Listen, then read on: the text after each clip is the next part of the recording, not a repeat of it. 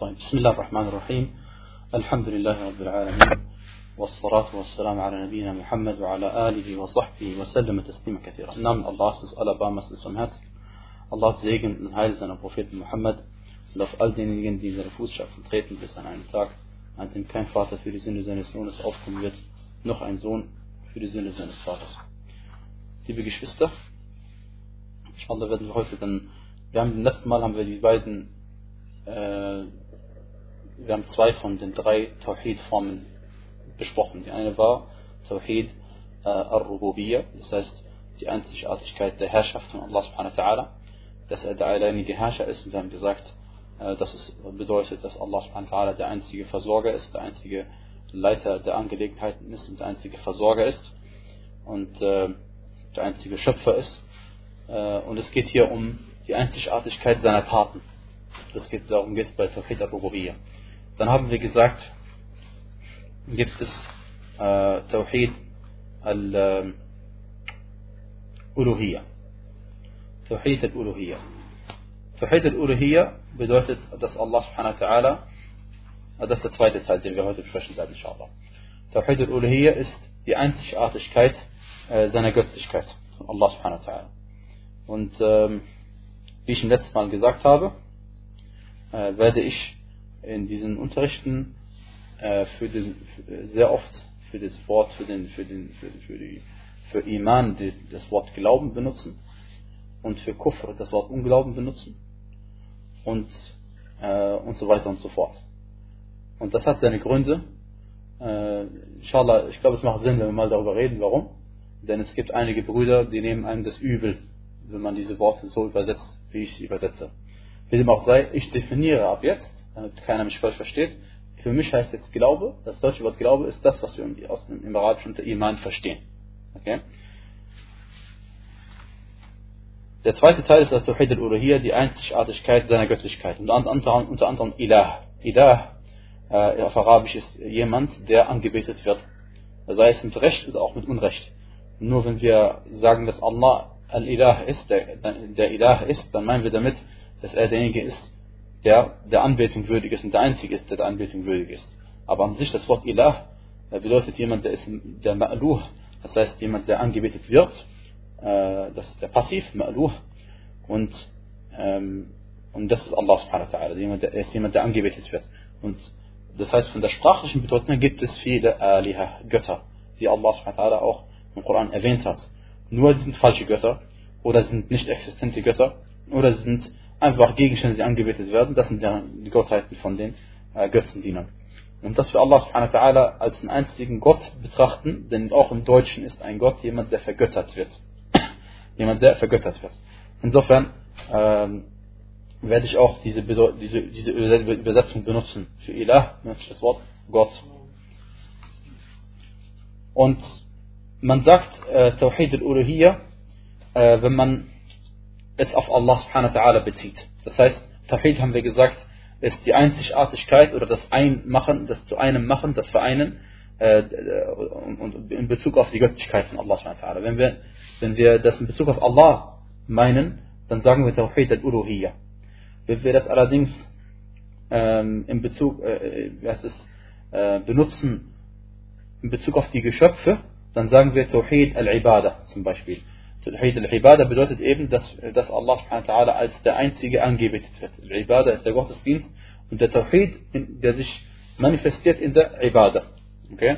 Das sind einfach zwei Sichtwinkel. In Bezug auf Allah subhanahu wa ta'ala sagen Tawhid al-Uluhiyya. Der Einzige ist, der, angebetet, der es würdig ist, angebetet zu werden. Und der Einzige ist, der es würdig ist, äh, für ihn die Gottesdienste, dass sie für ihn verrichtet werden.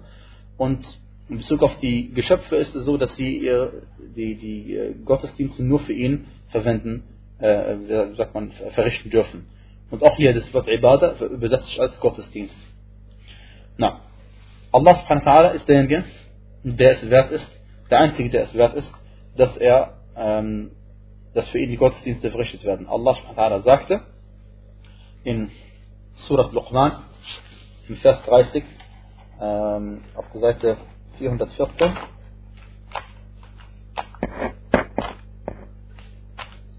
sagt Allah ذلك بأن الله هو الحق وأن ما يدعون من دونه الباطل Das heißt auf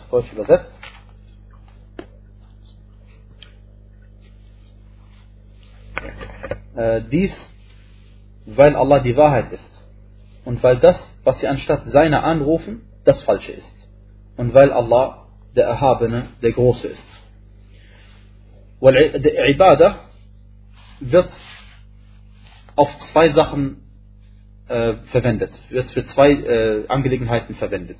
Die erste ist, man meint mit Ibadah, das sich selbst erniedrigen vor Allah subhanahu wa ta'ala. Indem man das tut, was er einem angeordnet hat und das unterlässt, was er einem verboten hat. Also indem man das tut, was Allah subhanahu wa ta'ala einem angeordnet hat und das unterlässt, was er einem äh, verboten hat, aus Liebe und aus Verherrlichung. Aus Liebe zu Allah und aus Verherrlichung, äh, äh, dass man ihn verherrlicht. Also nochmal, die erste wichtige Bedeutung ist, dass man sich ihm selbst erniedrigt. Und die zweite Bedeutung ist äh, von Ibadah, die Gottesdienste selbst. Das heißt, die Sachen, durch die wir Allah anbeten und durch die wir ihm näher kommen. Und Sheikh al-Islam ibn Taymiyyah rahimahullah hat das zusammengefasst. Er hat gesagt, was Ibadah bedeutet in seiner Definition, ist eine allgemein schöne Definition. Er hat gesagt, Ibadah ist ein Wort, das alles umfasst, was Allah liebt, womit er zufrieden ist, an äußerlichen und innerlichen Taten ähm, und Aussagen. Oder Aussagen und Taten. Also nochmal ein Wort. Ibadah ist ein Wort, das alles umfasst, was Allah liebt und womit er zufrieden ist. An äußerlichen und innerlichen Aussagen und Taten. Ein Beispiel davon ist zum Beispiel As-Salah. As-Salah, das rituelle Gebet. Äh, das Verrichten dieses Salah ist eine Ibadah. Ist eine Ibadah. Das heißt, dass man sich Allah subhanahu äh, dass man sich erniedrigt vor Allah subhanahu wa. Und ebenso ist das Gebet gleichzeitig das Mittel, durch das wir Allah subhanahu wa anbeten. Also eine Art Wasila, eine Art, äh, äh, sagt man, äh, etwas, was wir benutzen, um Allah subhanahu wa näher zu kommen. Und Allah subhanahu wa ta'ala sagte im Koran, in Surat al-Isra, auf der Seite 284, er sagte, لا تجعل مع الله إلها آخر فتقعد مذموما مخذولا. Das ist im Vers 22. Setze neben Allah keinen anderen Gott, sonst wirst du gescholten und im Stich gelassen dasitzen. Und Allah subhanahu wa ta'ala sagte auch, Alhamdulillahi Rabbil Alamin. Alles Lob gibt Allah, dem Herrn der Welten. Allah subhanahu wa ta'ala hat sich hier als den Herrn der Welten bezeichnet. Und das ist eine Begründung dafür, warum ihm allein das Lob gebührt und warum ihm allein die Anbetung gebührt. Weil er eben der Herr der Welten ist. Und niemand anderes ist das. Und er ist also Al-Ilah, derjenige, der der Anbetung würdig ist, weil er der Herr der Welt ist. Und Allah subhanahu wa sagte auch, Ja ayyuhan nas, o ihr Menschen, u'budu rabbakum, dient eurem Herrn, alladhi khalaqakum, derjenige, der euch erschaffen hat, walladina min qablikum, und diejenigen, die vor euch waren. Also ist die Tatsache, dass Allah uns erschaffen hat, die Begründung, dass wir auch nur ihm allein subhanahu wa dienen dürfen und müssen, weil er es angeordnet hat. Also Allah selbst sagt uns, dass es hier einen Zusammenhang gibt. Wenn jemand fragt, warum soll ich Allah anbeten und ihm die Gottesdienste verrichten, dann sagen wir, weil er derjenige ist, der uns erschaffen hat. Dann sagt er, dann geht es weiter, denn es gehört zur Unvernunft und zur Schwachsinnigkeit, dass man etwas, das ein Ende hat und erschaffen worden ist, anbetet. Etwas, was ein Ende hat und erschaffen worden ist, anbetet. Denn in Wirklichkeit nützt dir dieses Geschöpf nichts, weder kann es dir etwas erschaffen, noch kann es etwas wieder in einen Zustand versetzen, in dem es einmal war, noch kann es dir irgendwie äh, die Frist verlängern. Und es ist, gehört auch zur Schwachsinnigkeit, und das ist das Gegenteil von der Vernunft, also die Unvernunft, zur Schwachsinnigkeit, auf Arabisch as-safah, dass man zum Beispiel äh, einen Menschen, der schon zu Staub geworden ist, anbetet oder dass man ihn um etwas bittet. Denn er ist in Wirklichkeit derjenige, der dich braucht und du, bist, du brauchst ihn überhaupt nicht. Er braucht dich, dass du für ihn betest und nicht umgekehrt. Er kann sich nicht einmal selbst äh, helfen und kann sich nicht einmal selbst Schaden zuführen. Äh, und wie kann er das dann eben jemand anders tun? Also wenn er es nicht mal sich selbst tun kann, dann kann er niemand anderen Schaden zufügen oder nutzen. Diese Art von Tawhid ist derjenige, ist diejenige Art, die die meisten der Geschöpfe verleugnet haben. Das heißt, die, meist, die meisten Geschöpfe waren ungläubig gegenüber dieser Form des Tawhid. Wie gesagt, der Tawhid al-Uluhiyya. Dass Allah subhanahu der Einzige ist, der der Anbetung würdig ist. Allah subhanahu wa sagte im Koran, وما أرسلنا من قبلك من رسول إلا نوحي إليه أنه لا إله إلا أنا فاعبدون. Das heißt, wir haben vor dir niemals einen Gesandten entsandt, den wir nicht eingegeben haben, dass es keinen Gott gibt außer mir, so dient mir. Also es gibt niemanden, der der Anbetung würdig ist, außer Allah, so dient mir. Allah sagt das in Surah Al-Anbiya im Vers 25 auf der Seite 324. Und trotzdem, obwohl Allah subhanahu wa ta'ala jedes Mal, wenn er einen Gesandten entsandt hat, und er hat in jeder Gemeinschaft einen, einen Gesandten entsandt, trotzdem war die Anhängerschaft der Propheten immer wenig. War die Anhängerschaft der Propheten immer wenig. Und Allah subhanahu wa ta'ala ähm, hat, hat er seinen Propheten Einblick verschafft in, in, in, in, in bestimmte Dinge, die am Tag der Auferstehung geschehen werden.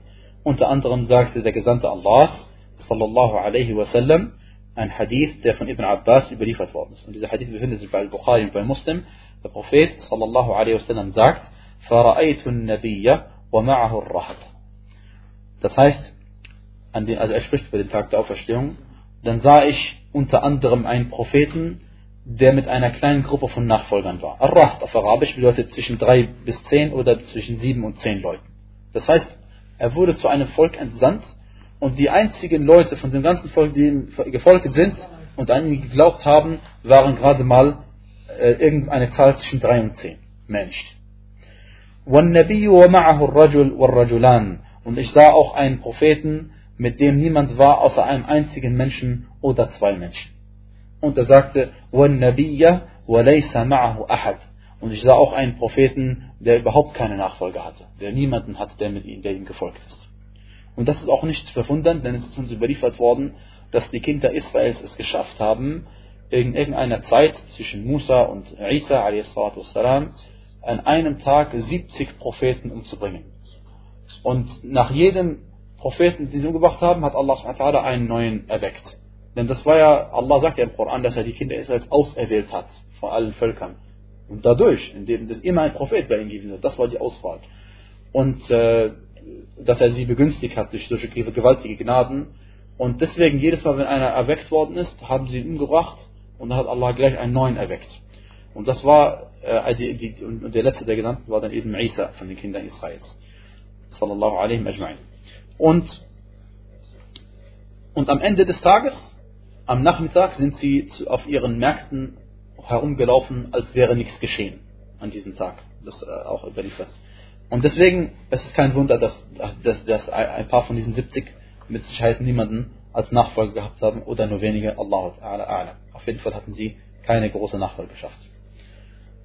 Und der Gelehrte äh, sagt hier in der Erklärung, dass es seltsam ist, dass die, dass die meisten Leute heutzutage die im Kapitel über Aqidah ähm, tätig sind, das heißt, ich meine jetzt äh, Schriften verfassen, dass sie sich konzentrieren auf die erste Form, die wir erwähnt haben, Tawhid al-Rububiyyah, das heißt die Einzigartigkeit der Herrschaft von Allah als würden sie mit Leuten reden, die die Existenz von Allah leugnen.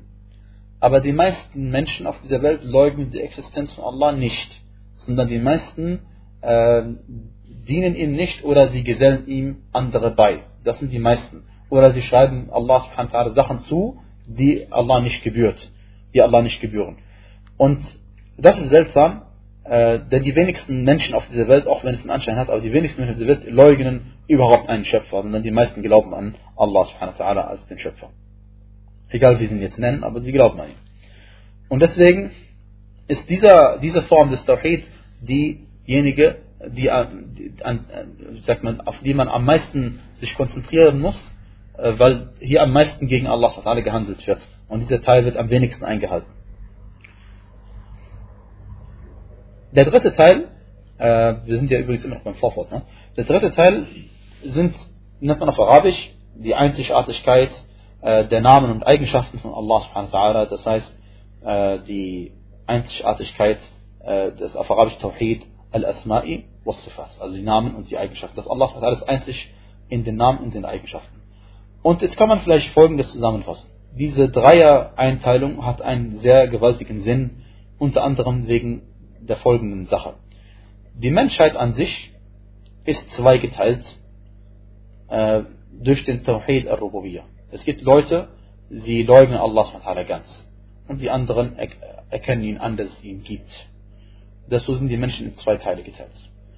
Von denjenigen, die glauben, dass es Allah subhanahu gibt, die sind wieder in zwei Teile geteilt. Manche, die praktizieren Tawhid al-Uluhiyya und manche praktizieren es nicht. Das heißt, manche beten ihn alleine an und manche beten ihn nicht alleine an. Dazu, da fahren jetzt nur noch die Muslime. Äh, von den Muslimen sind, sind sie wieder in zwei wesentliche Gruppen eingeteilt. Die einen, die an Allah subhanahu so glauben, wie Allah über sich selbst gesprochen hat, und die anderen, die eben nicht genauso glauben an Allah, wie Allah sich selbst äh, bezeichnet hat oder beschrieben hat. Insofern diese Dreierteilung des Tawhid macht sehr viel Sinn. Und zwar, wenn wir reden wenn wir darüber reden, dass wir Allah subhanahu das zuschreiben, was er sich selbst zugeschrieben hat an Nameneigenschaften, dann bedeutet das erstens, oder wenn wir überhaupt diesen Tafsir reden, dann bedeutet das erstens, eben, dass man ihm zuschreibt. Dass man ihm genau die Namen und Eigenschaften zuschreibt, Allah subhanahu wa die er selbst erwähnt hat im Koran oder in der Sunna des Propheten sallallahu alaihi wasallam, eben durch den Propheten sallallahu alaihi wasallam selbst. Das heißt, egal was Allah über sich selbst gesagt hat, wir glauben es. Egal was der Prophet sallallahu alaihi wasallam über Allah gesagt hat, wir glauben es. Genauso wie sie es gesagt haben. Der zweite Teil ähm, beinhaltet, dass wir Allah subhanahu wa ta'ala niemals vergleichen mit irgendeinem, mit irgendetwas anderem außer Allah subhanahu wa ta'ala. Mit irgendeinem Geschöpf. Mit irgendeinem Geschöpf vergleichen wir Allah subhanahu wa ta'ala niemals. Das ist eine Form des Kufr, eine Form des Unglaubens. Allah subhanahu wa ta'ala sagte, in äh, Surat al-Shura, Vers 11, Seite 484, Laysa kamithlihi shay. Nichts ist ihm gleich. وهو السميع البصير und er ist der Allhörende und der Allsehende. Dieser Vers werden wir öfter wiederholen, aber möchten wir verinnerlichen und nochmal darüber nachdenken. Allah subhanahu sagt, nichts ist ihm gleich, das ist der erste Teil, äh, dieses, dieser, dieses, dieses Teilverses, nichts ist ihm gleich. Alles wird abgeschrieben, was, was man, womit man Allah vergleichen könnte. وهو السميع البصير hier Allah schreibt sich selbst etwas zu, er schreibt sich zu, dass er der Allhörende ist und der Allsehende ist. Und dieser Vers macht uns deutlich, dass wir Allah mit nichts vergleichen und doch ihm das zuschreiben, was er sich selbst zugeschrieben hat. Und das ist der gesunde Glaube, der Glaube von Ahlus Sunnati wal Jama'ah. Und das ist einfach, einfach zusammengefasst in einem Vers. Und äh, der, der, der einfache Glaube, der wahre Glaube, ist immer, der auch einfach zu verstehen ist. Und deswegen findet man, dass der Glaube von den Christen ist schwer zu verstehen. Denn wie Allah sagte, وَلَوْ كَانَ مِنْ عِنْدِ غَيْرِ اللَّهِ Das heißt, wenn es von, von jemand anderes wäre, außer Allah, لَوَجَدُوا فِيهِ Da würden sie darin finden, اختلافا كثيرا Da würden sie darin viel Uneinigkeit finden. Und so ist der Fall. So ist der Fall die Christen sind nicht nur Protestanten und Katholiken, sondern es gibt noch es gibt über tausend Sekten. Es gibt über tausend Sekten unter den Christen. Wie gesagt, das bedeutet nicht, dass es unter den Muslimen keine Sekten gibt. Gibt es auch. Aber, wie gesagt, der reine Glaube ist der einfache Glaube, den wir beschreiben. wenn wir sagen, dass Allah subhanahu wa ta'ala niemanden seiner Geschöpfe gleicht, dann bedeutet das nicht, dass nicht die Wortbedeutung ähnlich ist. Das heißt, Allah subhanahu wa ta'ala ist As-Sami' der Allhörende. Und wir Menschen hören auch. Die Wortbedeutung ist ähnlich, aber die Wirklichkeit ist anders. Die Wirklichkeit ist anders. Äh, die, die, die wesentliche Wirklichkeit oder das Wichtigste, oder das, was einem gleich einfällt, Allah subhanahu wa ist allhörend. Und wir sind nicht allhörend. Also, dass Allah, diese Eigenschaft, dass wir hören können, Allah auch hören kann, ist eine, sie gleicht uns, unsere Eigenschaft gleicht ihm in der Bedeutung, in der ursprünglichen Bedeutung nur. Allerdings in der Wirklichkeit überhaupt nicht, denn Allah subhanahu wa nichts ist ihm gleich. Laysa kamithli shay. Na. Wer also Allah subhanahu wa ta'ala das zuschreibt, was er sich selbst zugeschrieben hat, der ist ein Muwahid. Das heißt, er ist jemand, der den Tawhid umsetzt. Von dieser Kategorie natürlich. Und das ist eben der Teil, ähm, wo einige von den Muslimen selbst in die Irre gegangen sind.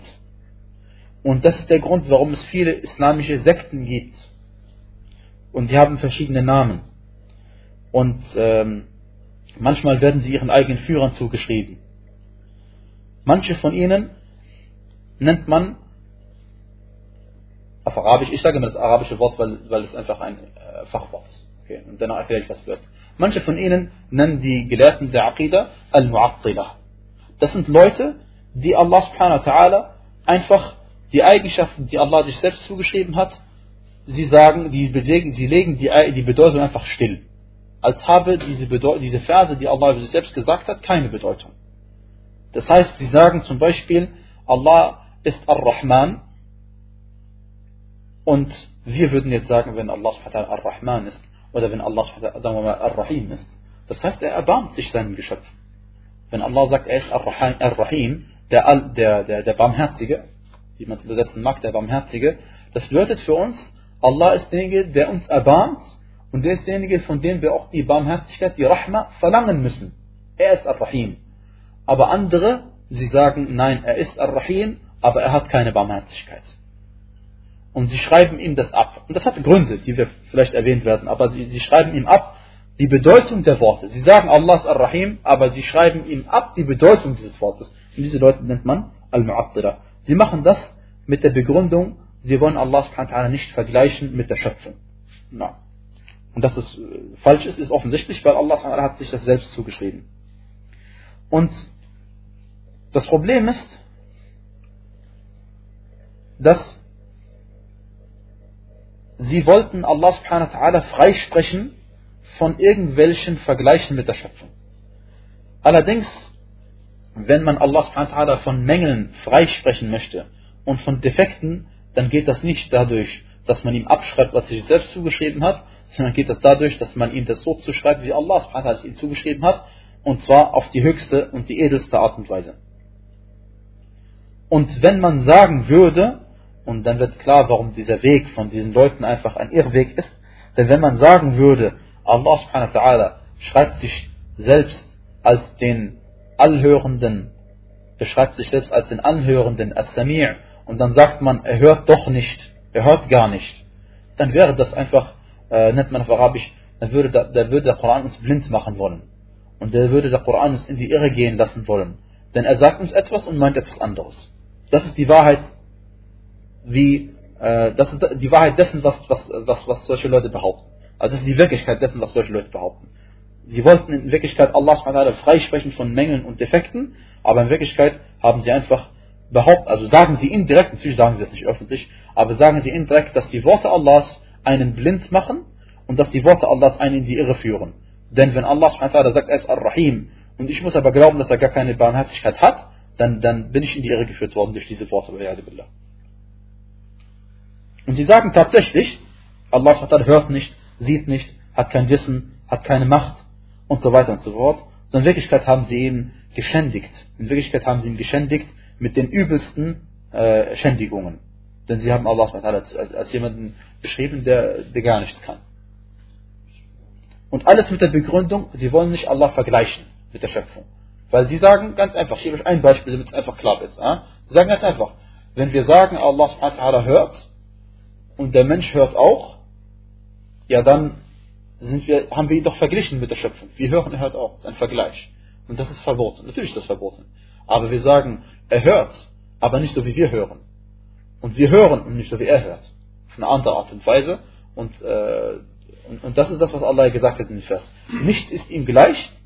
Und er ist der Allhörende, der Allsehende. Und Allah hat sich, wir glauben als, als Muslime, als Ahl Sunnah wal Jama'a, dass Allah der Allmächtige ist, Al-Aziz oder Al-Qadir oder Al-Hakim, das heißt der Allweise, Al-Ghafur, der Allvergebende, Al-Rahim, der Barmherzige. Na. Und manche von ihnen haben Allah subhanahu wa ta'ala verglichen. Diese Kategorie von, von äh, Sekten nennt man Al-Mumathila. Das sind Leute, die Allah subhanahu wa ta'ala verglichen haben mit, seinen eigenen, äh, mit seiner eigenen Schöpfung und das ist nicht unbedingt, unbedingt eine Sekte, sondern es kann auch einem Muslim passieren, dass er so etwas macht. Oder einem, oder es passiert, äh, eine Form von Temthil ist, dass man Allah darstellt. Wenn ich eine Zeichnung mache von Allah subhanahu wa ta'ala, dann habe ich Temthil gemacht. Wenn ich Allah wa irgendwie ähm, sage, dass er irgendetwas hat, was so aussieht wie auf dieser Welt, irgendein Geschöpf, dann habe ich Allah subhanahu verglichen mit seiner Schöpfung. Und das ist mit Temthil. Und das ist eine Form des Kufr, weil Allah subhanahu hat es sich selbst abgesprochen.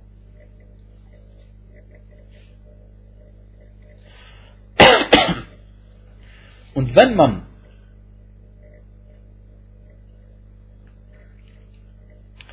und wenn man diesen, die Allah subhanahu wa ta'ala, wenn man sagt Allah subhanahu wa ta'ala, wenn man Allah subhanahu wa ta'ala vergleicht mit seiner Schöpfung, dann hat man ihn von seinem wirklichen Status erniedrigt. Dann hat man ihn von seinem wirklichen Status erniedrigt. Denn, wenn ich zum Beispiel sage, das Schwert ist schärfer als ein Stück Holz. Oder ich sage, das Schwert ist schärfer als eine Papierkante. Oder ich drücke es anders aus, damit es deutlicher wird das Schwert ist so scharf, dass es schärfer ist als eine Papierkante. Was, was, das, das ist gar nichts Besonderes. Das ist gar nichts Besonderes, weil das Schwert sollte schärfer sein, das ist nichts Besonderes. Ja? Deswegen sieht man, wenn man das Schwert vergleicht mit etwas, womit man es nicht vergleichen darf, dann, wird, dann, dann verliert das an Wert. Verliert das an Wert. Wenn ich es vergleichen würde mit sich selbst, ist das schärfste Schwert, was es gibt, dann würde es Sinn machen. Aber es gibt so nur einen Gott. Allah subhanahu wa ta'ala.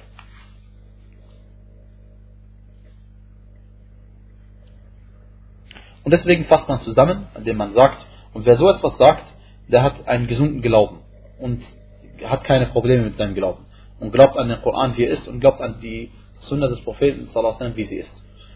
Zusammengefasst, wir glauben, dass Allah subhanahu wa ta'ala äh, genau die Namen und Eigenschaften hat, die er sich selbst im Koran zugeschrieben hat und die der Prophet ihm zugeschrieben hat, ohne vier Dinge zu machen. Wir machen weder etwas, was nennt man auf Arabisch Tahrif, das heißt äh, Fälschung. Tahrif heißt nicht einfach als Fälschung. Das heißt, ich, ich sage, da steht zwar Allah subhanahu äh, beschreibt sich zwar, äh, wie heißt es, äh, mit irgendeiner Sache, mit irgendeiner Eigenschaft und ich ändere die Bedeutung um und sage, es bedeutet etwas anderes. Ich ändere die Bedeutung um, bedeutet etwas anderes. Zum Beispiel, was kann man als, als Beispiel nennen? ähm, eine Form des Tahrif, was jetzt nicht unbedingt äh, bezieht auf Allah, aber auf seinen Thron, Al-Arsh. Manche Leute haben gesagt, aber nicht, gehören nicht zu den Imamen des Tafsir. Manche Leute haben gesagt, Al-Arsh bedeutet das Wissen, Al-Ilm. Und wer so etwas macht, verfälscht die Worte Allahs im Koran. Zweite Sache, die wir nicht machen dürfen, sind man auf Arabisch Ta'til, das heißt die Stilllegung der Bedeutungen, das habe ich vorhin gesagt. Und die dritte Sache ist Takif, dass man fragt, wie macht Allah das, wie macht Allah dies. Das ist verboten, denn Allah hat über sich selbst gesagt, nichts ist ihm gleich. Und die vierte Sache, die wir nicht machen in Bezug auf Allah ist Tanfil, das heißt zu sagen, Allah ist gleich wie seine Schöpfung. Oder wenn Allah hört, dann hört er wie seine Schöpfung. Nein, das wäre ein Vergleich, das was strengstens verboten ist.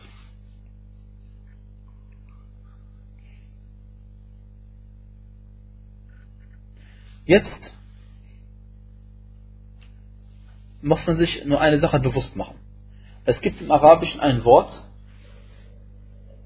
das nennt man Ta'wil. Und das Wort Ta'wil früher wurde, bedeutet, wurde verwendet in, äh, in der gleichen Bedeutung wie Tafsir. Ta'wil wurde verwendet und auch wird teilweise noch verwendet, aber eher selten in der gleichen Bedeutung wie, wie Tafsir. Ta'wil und Tafsir. Wenn man allerdings Bücher von den, von, über die Aqidah liest, dann verwenden die Gelehrten dieses Wort Ta'wil für etwas anderes. Und zwar meinen sie damit die Uminterpretation. Die Uminterpretation. Und das Uminterpretieren, wie man, sich, wie man merkt, ist nicht so schlimm wie Verfälschen. Tahrif. Das sind zwei Sachen. Ja? Ich kann ein Wort, also zum Beispiel, was ich meine, ist, wenn ich zum Beispiel sage, äh, dass der, der Thron bedeutet Wissen, Al-Arsh bedeutet Ilm, zum Beispiel, wenn ich sowas sage, ja? wenn ich jetzt sage, das ist Verfälschung, Tahrif, ja? dann würde jeder mir zustimmen und sagen, so etwas ist verboten. Aber wenn ich sage, das nennt man Ta'wil, das heißt Uminterpretation, dann hört sich das schon mal weicher an, hört sich nicht so schlimm an. Okay? Und das ist, was viele Leute gemacht haben. Und deswegen äh, die Leute, die die Verse Allahs umändern, uminterpretieren, in Wirklichkeit die, über, die, über die Eigenschaften Allahs, meine ich besonders, in Wirklichkeit, sie machen nicht Ta'wil, die, die, die interpretieren nicht um oder ändern nicht die offensichtliche Bedeutung der Verse, sondern in Wirklichkeit, sie verfälschen sie. Und Ta'wil an sich, das Uminterpretieren, ist nicht eine Sache, die immer verpönt ist, sondern das Uminterpretieren auch wenn es um die Eigenschaften Allahs geht, ist nicht eine Sache, die immer verpönt ist, sondern sie ist verpönt, wenn es keinen Beleg dafür gibt. Wenn es allerdings einen Beleg aus dem Koran geht oder aus der Sunna des Propheten gibt, dann ist es sehr wohl erlaubt. Sogar ist es Pflicht, dass man sich daran hält, was der Prophet gesagt hat. Zum Beispiel gibt es Verse, äh, die eindeutig sind und weniger eindeutig sind.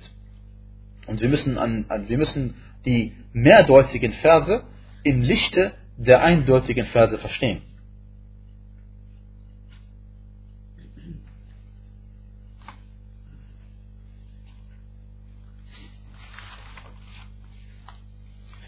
Und jetzt äh, derjenige, der, der Gelehrte, der Al-Tahawiyya äh, erklärt hat, ähm, Tahawiyya ist ein, ein, ein, ein Text, der ich glaube aus 104 Zeilen ungefähr besteht, ähm, wo die Aqidah des Muslim beschrieben worden ist, in einzelnen Sätzen, kurz und knapp. Okay? Sehr wertvoll zu lesen. Sehr wertvoll zu lesen. Natürlich äh, gibt es, ich glaube, zwei, drei Sachen, die nicht in Ordnung sind da drin, aber man liest ja sowas nicht als Text, normalerweise man liest es ja mit einer Erklärung. Aber an sich die Aqidah ist äh, sehr wertvoll, weil es zusammengefasst ist und kurz und knapp zu lesen ist. Und äh, gibt es auch äh, übersetzt äh, auf salaf.de, kann man das lesen, auf äh, die deutsche Übersetzung davon. Auf jeden Fall der äh, Erklärer von, die, von dieser Tahawiyya hat überliefert über Al-Ghazali. Und er ist derjenige, der eine, eine, eine, eine, sehr viel Wissen erlangt hat über äh, Philosophie. Und er hat Sachen gesagt und er ist diesen Weg gegangen, diesen Weg gegangen des Uminterpretierens. Und wenn man das liest, was er gesagt hat, dann merkt man die Fehler, die solche Menschen gemacht haben, in die sie gefallen sind und die gefährlichen Aussagen, die sie gemacht haben und dass sie nicht sich im Klaren darüber sind, was sie wirklich sagen. Dass sie sich nicht im Klaren wirklich darüber sind, was sie sagen das ist ein Thema, mit dem man lange reden kann. Ich, also wenn jemand was nicht verstanden hat, dann bitte fragt mich im Anschluss, ja, weil man kann dafür sehr viele Beispiele geben. Zum Beispiel Ar-Razi, Ar-Razi ist einer von ihnen gewesen, er gibt aber selbst zu, er sagt, وَلَمْ نَسْتَفِدْ مِنْ بَحْثِنَا طويل عمرنا طول عمرنا سوى أن جمعنا فيه قيل وقالوا. Das heißt, in unserem ganzen Leben die ganze Zeit, wo wir geforscht haben während unserer Lebenszeit, haben wir nicht wirklich viel Wissen angesammelt, außer dass wir gesammelt haben, was gesagt wird und was gesagt worden ist und was Leute gesagt haben. Fertig. Der Punkt ist nämlich äh, einfach stark zusammengefasst, wenn ich etwas uminterpretiere, was Allah gesagt hat im Koran, dann muss ich einen Beweis haben.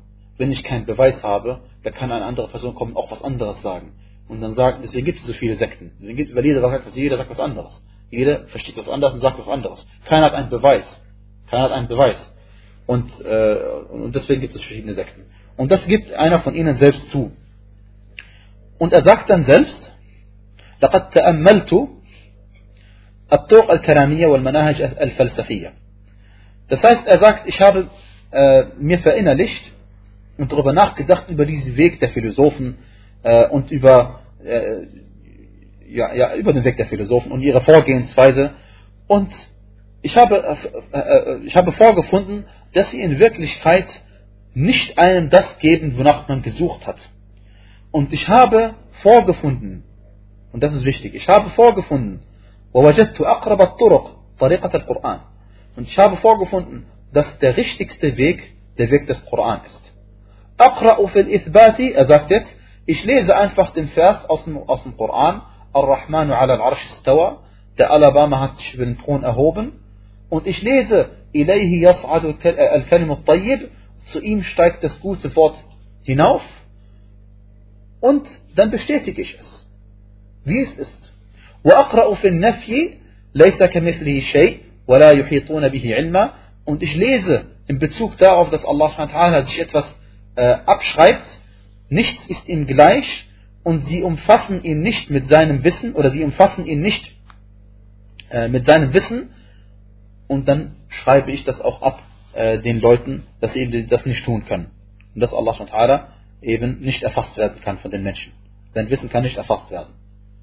Und er selbst kann nicht erfasst werden.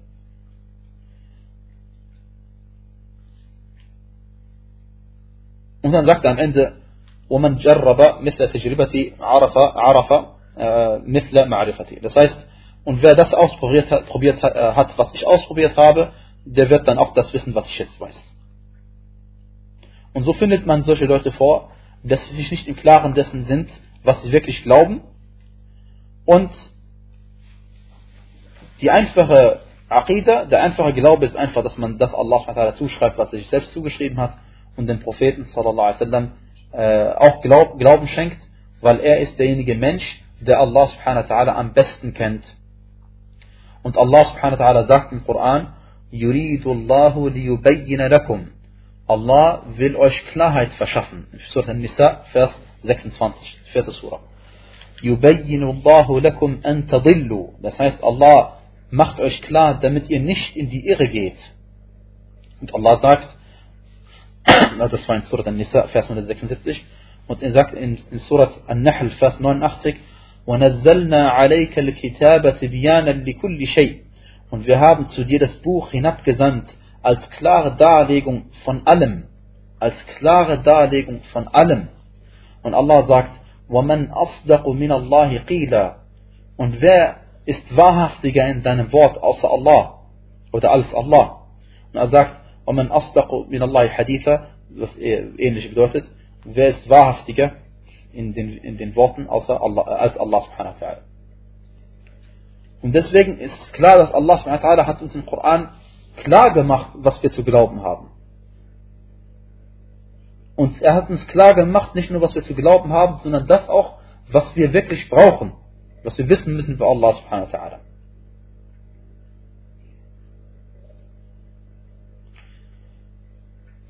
Und Allah subhanahu hat uns seine Eigenschaften beschrieben, damit wir ihn kennen und damit wir ihn anbeten und wissen, wen wir anbeten und damit wir Allah subhanahu anbeten, so wie es ihm gebührt. Denn wenn man Allah subhanahu nicht kennt und seine Eigenschaften nicht kennt, dann wird man niemals Allah subhanahu wa ta'ala den Ibadah, den Gottesdienst so verrichten können, wie es ihm gebührt. Deswegen muss man äh, sich selbst kennen und das wissen, was Allah über sich selbst gesagt hat. Und der Mensch darf nicht seine Grenzen überschreiten. Er weiß über Allah das, was Allah ihm mitgeteilt hat. Mehr nicht. Und deswegen darf er auch nicht fragen, wie. Und deswegen darf er auch nicht fragen, warum in Bezug auf Allah selbst. oder über seine Eigenschaften. Und wenn der Mensch nicht einmal sich selbst vorstellen kann, wie er funktioniert, weil er nicht einmal weiß, was eine Seele ist zum Beispiel, dann, dann ist es, dann darf er erst recht sich nicht versuchen, Allah subhanahu wa ta'ala, den Schöpfer vorzustellen. Und deswegen darf man sich nicht die Fragen stellen, warum und wie, wenn es über Allahs Namen und Eigenschaften geht. Und auch sobald man über nachdenkt, soll man aufhören, darüber nachzudenken. Und wenn man diesen Weg geht, dann geht es einem gut. Und das ist der Weg der uns vorausgegangenen rechtschaffenden Menschen. Möge Allah mit ihnen barmherzig sein. Und als ein Mann zum Imam Malik ibn Anas, rahimahullah ta'ala, kam. Malik ibn Anas ist einer der vier großen Fuqaha, Rechtsgelehrten, äh, und, und, und, man nennt ihn auch Imam Ahl al-Medina, der Imam von al-Medina. Und als ein Mann zu ihm kam und sagte zu ihm, Ja, Aba Abdullah, O Vater von Abdullah, von, von, von, von, von Abdullah. Er hat ihn gefragt über den folgenden Vers. Der Al-Abama hat sich über den Thron erhoben. Und er fragte den edlen Gelehrten, wie hat er das gemacht? Wie hat Allah sich über den Thron erhoben? Dann hat Imam Malik sein Haupt gesenkt und hat angefangen zu schwitzen und hat nachgedacht und dann hat er eine Antwort gegeben. Er sagte, das sich erheben ist nicht unbekannt. Das sich erheben, also dass man sich über eine Sache erhebt von unten nach oben, ist uns bekannt. Wir wissen, was das bedeutet. Zu fragen, wie, kann man sich nicht vorstellen. Die Art und Weise kann man sich nicht vorstellen. Daran zu glauben ist Pflicht und es zu hinterfragen ist eine Bid'a, eine Neuerung in der Religion, also etwas Verbotenes. Und er sagte, und ich glaube, dass du niemand bist als jemand, der so etwas tut, also der in der Religion etwas erneuern möchte und Erneuerung reinbringen möchte, ein Muqtada' auf Arabisch. Aber der, und dann hat er angeordnet, dass aus der Moschee rausgeworfen wird. Diese Person hat angeordnet, dass er rauskommt aus der Moschee. Das war in Medina, in der Prophetenmoschee.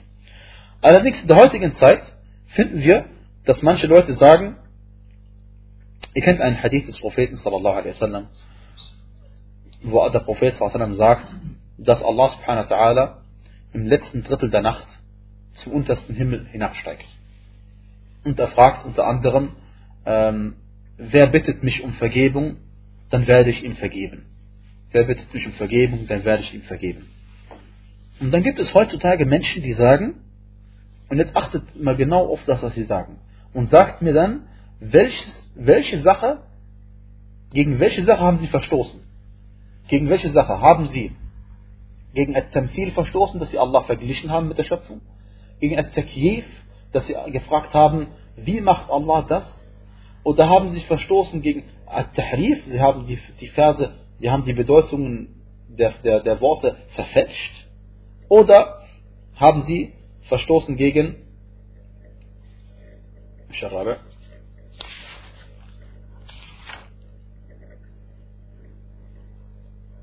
Na, Ta'atil. Oder haben sie, haben sie einfach die Bedeutung stillgelegt und sagen, die haben gesagt, diese, diese Bedeutung, die, die Worte des Propheten sallam, haben wirklich gar keine Bedeutung.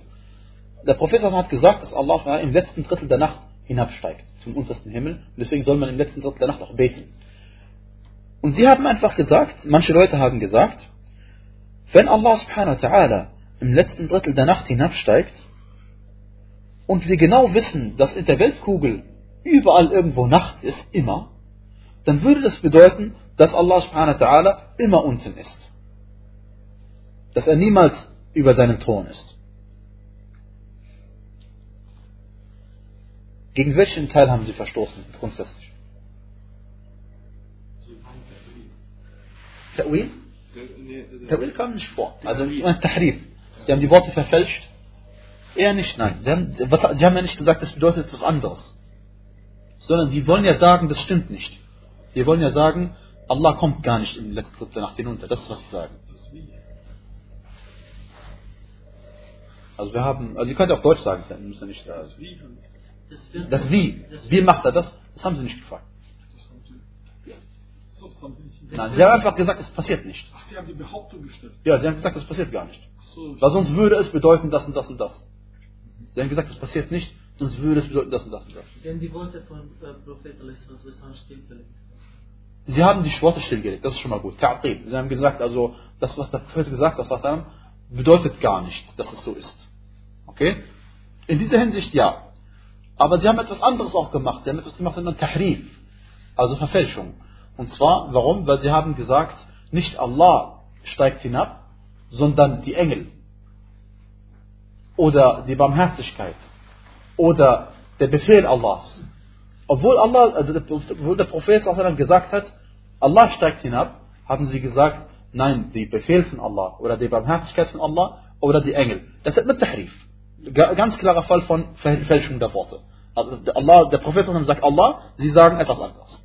Und das hat auch nichts mit Ta'wil zu tun. Uminterpretation. Das ist keine Uminter- Uminterpretation. Das ist Tahrif, reiner Tahrif. Aber sie haben auch Tamthil gemacht. Und das ist wichtig zu, zu sehen. Sie haben Allah verglichen mit seiner Schöpfung. Sie haben gesagt, wenn Allah hinunterkommt im letzten Drittel der Nacht, dann müsste er immer da sein. Weil sie stellen sich Allah vor wie ein Mensch. Wenn er an einem Ort ist, dann, muss, dann, dann kann er nicht woanders sein. Begrenzt. Sie, sie vergleichen Allah mit der Schöpfung. Wenn ich hier heute in dieser Moschee bin, kann ich nicht gleich- gleichzeitig in einer anderen Moschee sein. Und, dann, und, und, und so haben sie Allah verglichen mit der, mit der Schöpfung. Und das ist Temfil. Aber wenn, und das ist entscheidend, und wenn man einfach die Hadithe liest über die Aqidah, dann wird einem klar, dass der Weg von Ahl Sunnah Jama'a der wahre Weg ist. Warum? Weil die Sahaba radiallahu anhum, sie sind niemals auf die Idee gekommen, so eine Frage zu stellen. Oder so, nicht die Frage zu stellen, Entschuldigung, sie sind niemals auf die Idee gekommen, so etwas zu denken. Dass wenn Allah in der letzten Dritte Nacht hier kommt, dann müsste er woanders auch nicht da und so etwas, ja. So haben sie überhaupt niemals gedacht. Und der Beweis dafür ist, dass die Sahaba, die haben nämlich nach Dingen gefragt, was, was solche äh, Sachen ange angeht, über Al-Ghaib, über das Verborgene. Sie haben solche Sachen gefragt. Sie haben zum Beispiel in einem Hadith, hat, äh, der Hadith ist bei Al-Bukhari, sagte ein Sahabi, radiallahu anhu, heißt Imran ibn Hussein, er sagte zum Gesandten Allah, sallallahu alaihi wasallam, أين كان الله قبل أن يخلق السماوات والأرض Sie haben gefragt, wo war Allah subhanahu wa ta'ala, bevor er die Himmel und Erde erschaffen hat? Warum haben sie die Frage gestellt? Weil, weil sie haben, weil, weil, weil, weil, der Prophet hat uns beigebracht, dass Allah subhanahu wa ta'ala ist über dem siebten Himmel, über seinem Thron, über Al-Arsh, über dem Thron. Und jetzt sagen sie, okay, wo war dann Allah, als die Himmel gar nicht da war? Okay, das heißt, gleich kommt die Antwort dazu vom Prophet aber die, die, äh, die ist nicht, nicht entscheidend, sondern entscheidend ist, dass die Sahaba, anhu, wenn ihnen etwas nicht klar war, dann haben sie sehr wohl den Propheten gefragt und der Prophet hat ihnen eine klare Antwort gegeben. Und zwar sagte der Gesandte Allahs, sallallahu alaihi wasallam, ähm, in, einem, in einer anderen Überlieferung heißt es, äh, wo war unser Herr, bevor er die Schöpfung erschaffen hat? Dann sagte der Prophet, sallallahu alaihi wasallam, kana fi ما تحته هواء وما فوقه هواء وخلق عرشه على الماء. Das heißt, er war nicht zu sehen und er war in nichts. Unter ihm war, weder unter ihm war Luft, noch über ihm war etwas oder Luft und dann hat er den Thron auf dem Wasser erschaffen. Und dieser Hadith ist auch bei Imam Ahmad, sein Muslim auch bei Tirmidhi und bei Ibn Majah.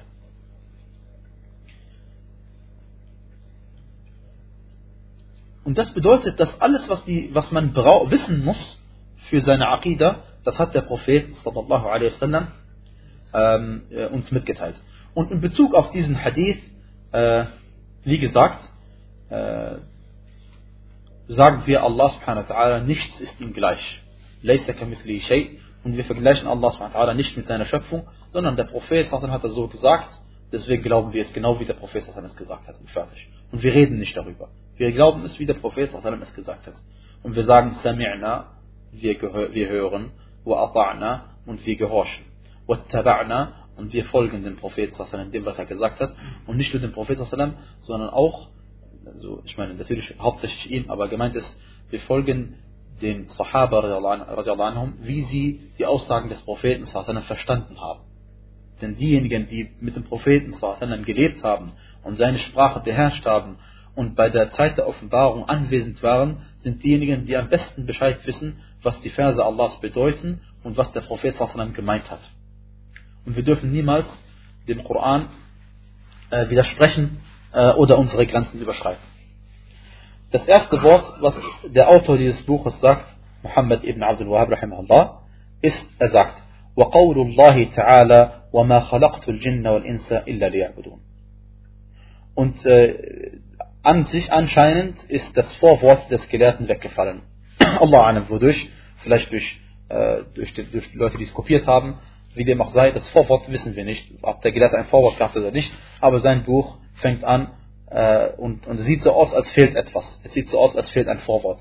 وقول الله تعالى und die Aussage Allahs des Erhabenen وما خلقت الجن والإنس إلا ليعبدون damit fängt er an und sagt ich habe, Allah subhanahu wa ta'ala sagt in Surat Al-Dhariyat Al-Dhariyat Vers 56 und ich habe die Jinn und die Menschen nur erschaffen, damit sie mir dienen.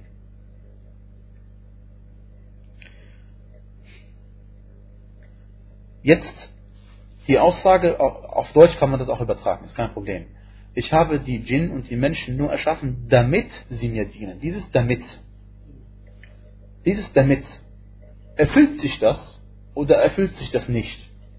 Das heißt, ist es tatsächlich so, dass Allah die, die Djinn und die Menschen erschaffen hat und jetzt beten alle nur Allah an? Nein, das ist nicht der Fall. Das heißt, dieses ähm, damit, was auf Arabischen äh, nur ein L ist, li, li, li, li, dieses li, was damit, ist einfach ein Beleg für die Weisheit, die dahinter steckt. Das heißt, die Weisheit der Schöpfung, die Weisheit, dass Allah uns erschaffen hat, ist, dass wir ihm alleine anbeten. Denn äh, es kann nicht sein, dass, die, dass, dass, dass dieses damit bedeutet, dass Allah uns erschaffen hat und wir beten ihn alle an, denn es ist nicht die Realität. Im Gegenteil, äh, Allah subhanahu wa ta'ala sagte in Surat Yusuf,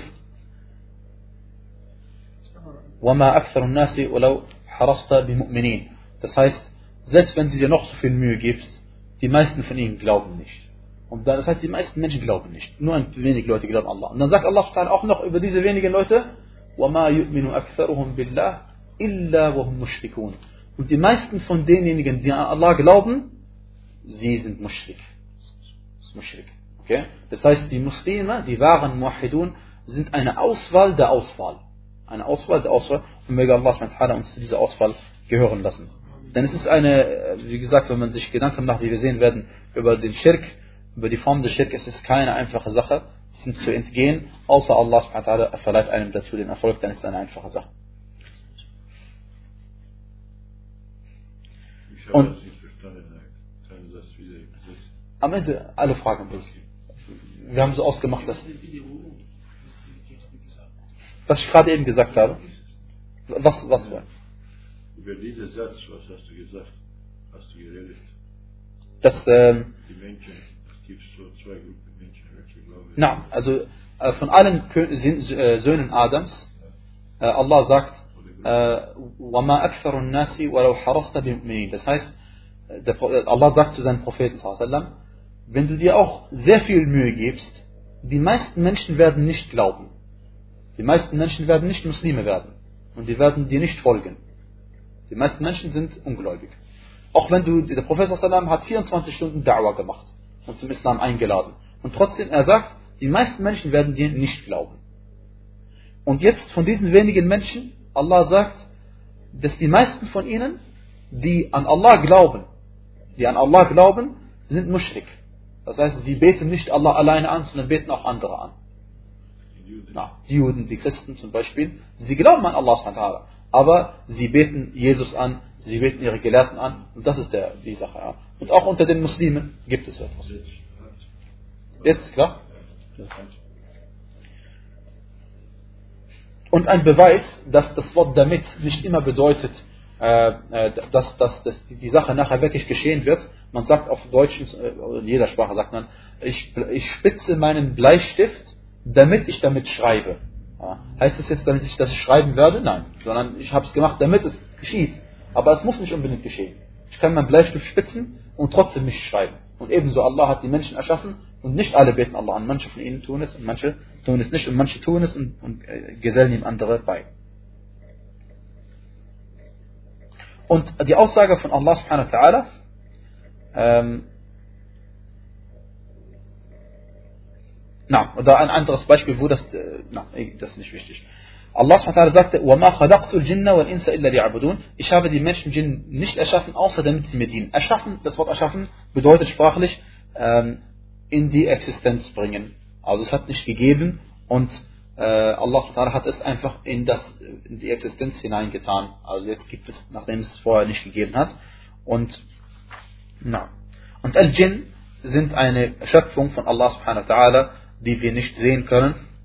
Und äh, das Wort Jinn und Jannah und Jinnah und Junnah, alles kommt vom gleichen Wortstamm und bezieht sich immer auf Sachen, die man nicht sehen kann. Das eine Wort Al-Jannah, das Paradies, das äh, Al-Jinnah, die Jinn, äh, Al-Junnah, der, Schutz, der Schutzschirm, alles Sachen, die wir nicht sehen können, die aber existieren. Und äh, deswegen muss man aufpassen, manche Leute falscherweise lesen sie, قل أعوذ برب الناس ملك الناس إله الناس من شر الوسواس الخناس الذي يوسوس في صدور الناس dann sagen من الجنة والناس dann suchen sie Zuflucht vor dem Paradies da müssen sie aufpassen also konzentrieren sagen من الجنة والناس G also vor den Jinn damit gemeint und ins ins auf Arabisch bedeutet der Mensch oder ins oder Insan äh, das bedeutet alles Mensch und arabisch sprachlich äh, kommt es daher, dass der Mensch, äh, also das ist nur die Wortbedeutung dieses Wortes, ist jemand, der sich bewegt und jemand, der äh, nicht alleine sein möchte. Er braucht eine andere Person. Er möchte, äh, er möchte keine Einsamkeit. Illa liya'budun, außer damit sie ihm dienen. Also ich habe die Menschen die nur erschaffen, damit sie mir dienen. Äh, wurde ausgelegt, liya'budun wurde ausgelegt als liyuwahidun, das heißt, damit sie mir äh, damit sie den Tawhid umsetzen, damit sie den wahren Tawhid, den islamischen Monotheismus wahrlich wahr, äh, richtig umsetzen. Warum sage ich islamischer Monotheismus? Weil der Monotheismus an sich, wie man sich, man heißt nur ein Gott Glaube. Aber wir haben ja gesagt, was wir Muslime unter Monotheismus verstehen, ist diese drei Formen des Tawhid. Ja. Und er wurde auch, dieses, dieses Wort wurde auch ausgelegt als Liya'budun, wie wir vorhin gesagt haben, Ibadah bedeutet auch sich selbst erniedrigen. Äh, und zwar, indem man sich vor Allah subhanahu wa erniedrigt, indem man ihm gehorcht und das tut, was er einem angeordnet hat und das unterlässt, was er einem verboten hat. Und, und zu der Gehorsamkeit Allah subhanahu wa ta'ala gegenüber gehört, dass man den Tawhid so umsetzt, wie Allah subhanahu wa es einem gesagt hat. Und das ist die Weisheit hinter der Schöpfung der Djinn und der Menschen. Und deswegen hat Allah subhanahu wa den Menschen Verstand gegeben und hat zu ihnen Gesandte entsandt und hat auch noch Bücher hinabgesandt. Und wenn äh, die, der Sinn der Schöpfung des Menschen genauso wäre wie von einem Tier, dann hätte Allah subhanahu wa keine Gesandten, keine Nabi, Anbiya und Rusul schicken brauchen und hätte auch keine Bücher hinabsenden brauchen, denn äh, wenn wir genauso wären wie eine Pflanze oder wie ein, oder wie ein Baum oder wie andere Sachen, die einfach vergehen nach einer bestimmten Zeit. Und Allah subhanahu wa ta'ala sagte im Koran, in äh, Surat al-Qasas, Vers 85,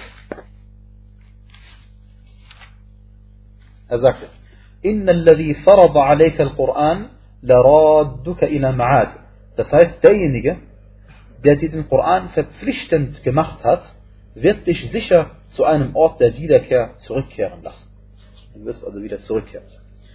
Und deswegen, der Sinn der Sache ist, dass wir alle zurückkehren müssen zu Allah subhanahu wa ta'ala, damit er uns zur Rechenschaft zieht für die Taten, die wir begangen haben. Wenn es gute Taten waren, dann wird es gut für uns sein. Und wenn es schlechte Taten waren, dann ist es schlecht für uns.